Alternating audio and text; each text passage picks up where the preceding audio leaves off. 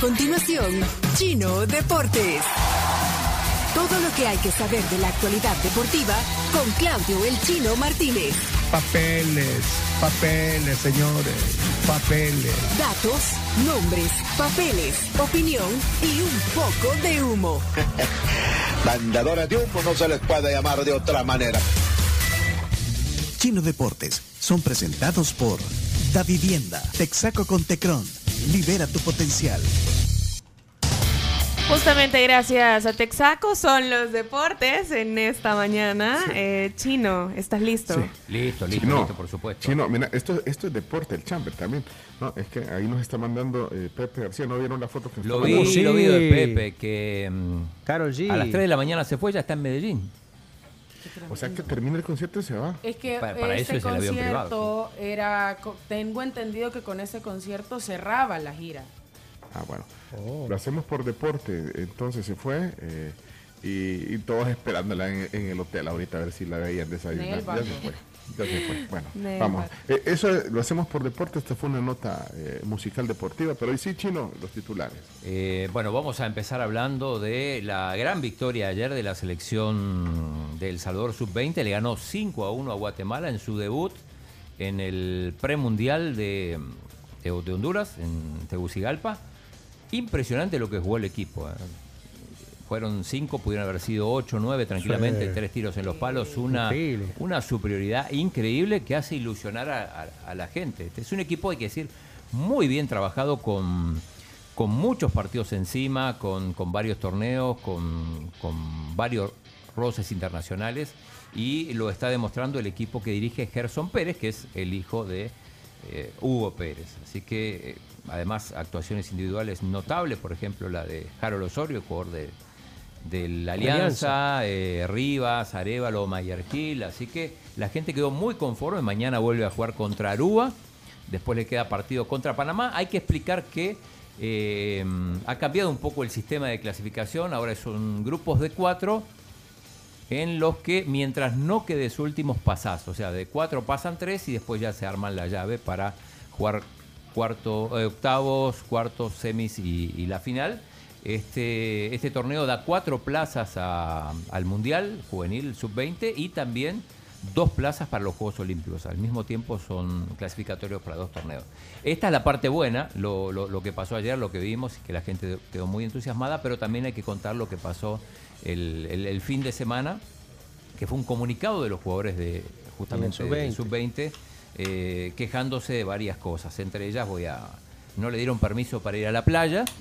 Eh, querían ir a la playa el último día antes de, salir, sí. Y no estaban pidiendo que la federación pagara, Ajá. sino que solo querían que les prestaran el bus para poderse transportar todo. Exacto, bueno, eh, se quejaron de los premios, que no eran los premios que querían, eh, se quejaron de que hasta último momento no sabían en qué vuelo iban a ir, se quejaron porque no iba a viajar a último momento el director deportivo Diego Enríquez y también se quejaron de unas declaraciones que hizo Ernesto Olwood, que es uno de los, de los directivos. Eh, bueno, esto dio mucho que hablar después en, la polémica. Habló Hugo Carrillo, el presidente de la federación, y explicó, y este es un dato a tener en cuenta, dice que no se le dio permiso a los jugadores para que fueran a la playa porque no querían que se repitiese lo que pasó con los jugadores de la selecta mayor, que antes de viajar a México eh, se fueron a la playa y volvieron alcoholizados.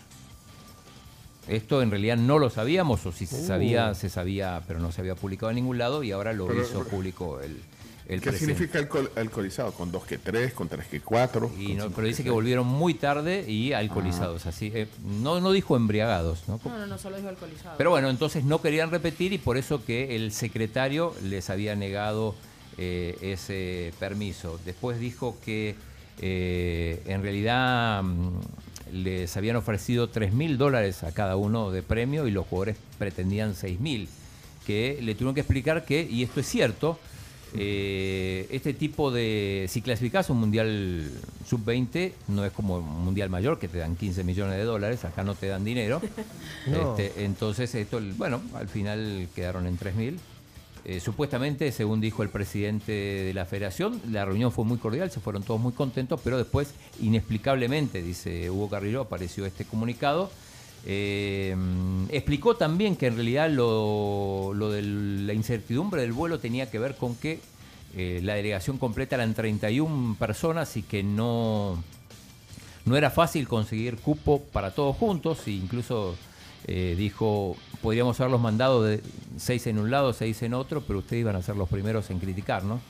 Entonces fue hasta el final que se consiguió un vuelo donde podían ir todos y, y eso explica por qué no, no, no se sabía hasta el último momento cuál, dónde iban a ir. Eh, también explicó por la ausencia en la delegación de Diego Enríquez, dijo que era un pedido de la primera división, que, no se sentían eh, cómodos con la presencia de, Diego, es el director deportivo, por, por una serie de roces que, que, se dieron, sobre todo con, el tema de, jugadores y posibilidades de ir a jugar. O sea, que está candente la está, situación. Está muy, muy ríspida. y hay un comunicado que Diego Enríquez publicó. Eso fue ahora, sí. Hace un par de minutos. Lo publicó a las 7 y 11 de la mañana, hace una hora.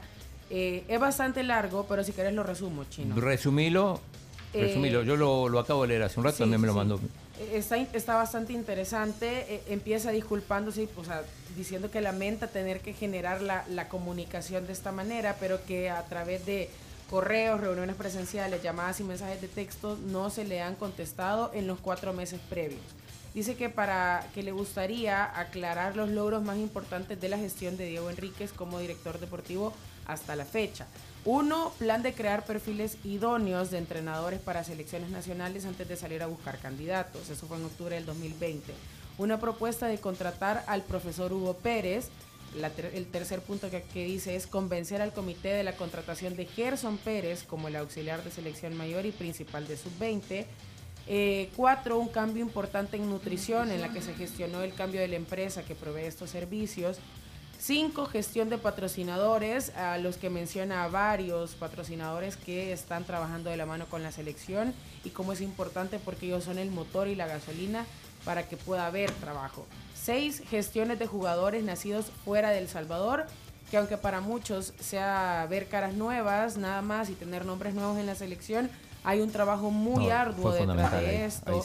Eh, presentar el plan a los jugadores, hablar con los padres, con los agentes, con los clubes, gestionar el trabajo de Cancillería, o sea, todo el papeleo. Y también, eh, punto número siete, la presentación de plan de desarrollo para ADFAS, la número 8, nueva imagen y nueva cultura en selecciones nacionales. Y la nueva relación con medios de comunicación. Eh, de ahí dice que todo esto se ha dado a través de su gestión y que a pesar de todos estos logros, que a cualquier No tiene contrato a seis meses, ¿no?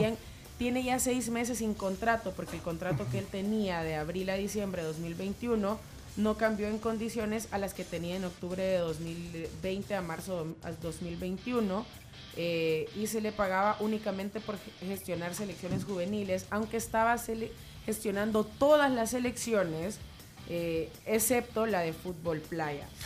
Entonces está bastante interesante. Diego lo pone en su Twitter por si quieren ir a verlo. Conflicto. Hay un conflicto muy muy grande. El Twitter de Diego es arroba Diego HV87 por si lo quieren ir a leer. Es bastante extenso, son dos páginas. Y, volviendo al tema de los, de los, de los premios, también hay que decir eh, que ese es un debate sobre si a los juveniles hay que darle premio. Eh, por ejemplo, en Costa Rica, que han ido muchos mundiales juveniles, no se les da premio a los juveniles, se le da premio a los mayores y, muy grandes, sobre todo cuando clasifican a un mundial. Pero a los juveniles este, no, no se le da premio. En este caso, eh, la federación sí ha decidido que se le dé 3 mil dólares en caso de clasificar.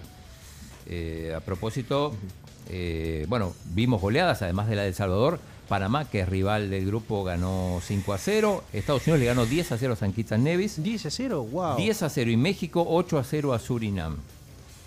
esto, esto, bueno, lo que tiene que ver con, con, el fútbol nacional, esta selección que está, que está muy entusiasmando a la gente. El Gran Premio de Canadá ganó Verstappen otra vez, es la sexta carrera que gana. Eh, Alonso, que había arrancado bien, después no terminó tanto. Sainz segundo, Checo accidentado y la remontada de Leclerc para terminar eh, quinto. Eh, ya habíamos hablado de la NBA, los Warriors campeones. Chelo Arevalo no pudo llegar a la final, quedó eliminado en semis en Halle. Alemania ya está en Mallorca, va a jugar el ATP 250, debuta Eh, mañana contra los hermanos Tsitsipas, los griegos. Eh, y bueno, como dijimos, estamos eh, vamos a ver si tenemos en la semana a Cristóbal Soria y Alfredo Duro. Uh, sí. estuvieron estuvieron en, el, en un centro comercial ahí, eh, hasta incluso cantaron cantaron Vamos Selecta. Pero bueno, eso es, es parte de lo que tenemos. Escuchen.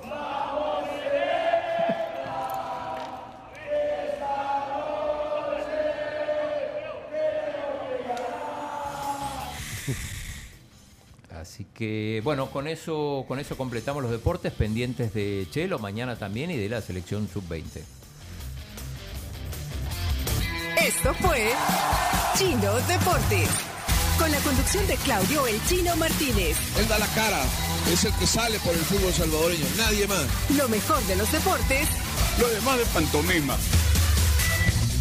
Chino Deportes fueron presentados por Da Vivienda, Texaco con Tecron,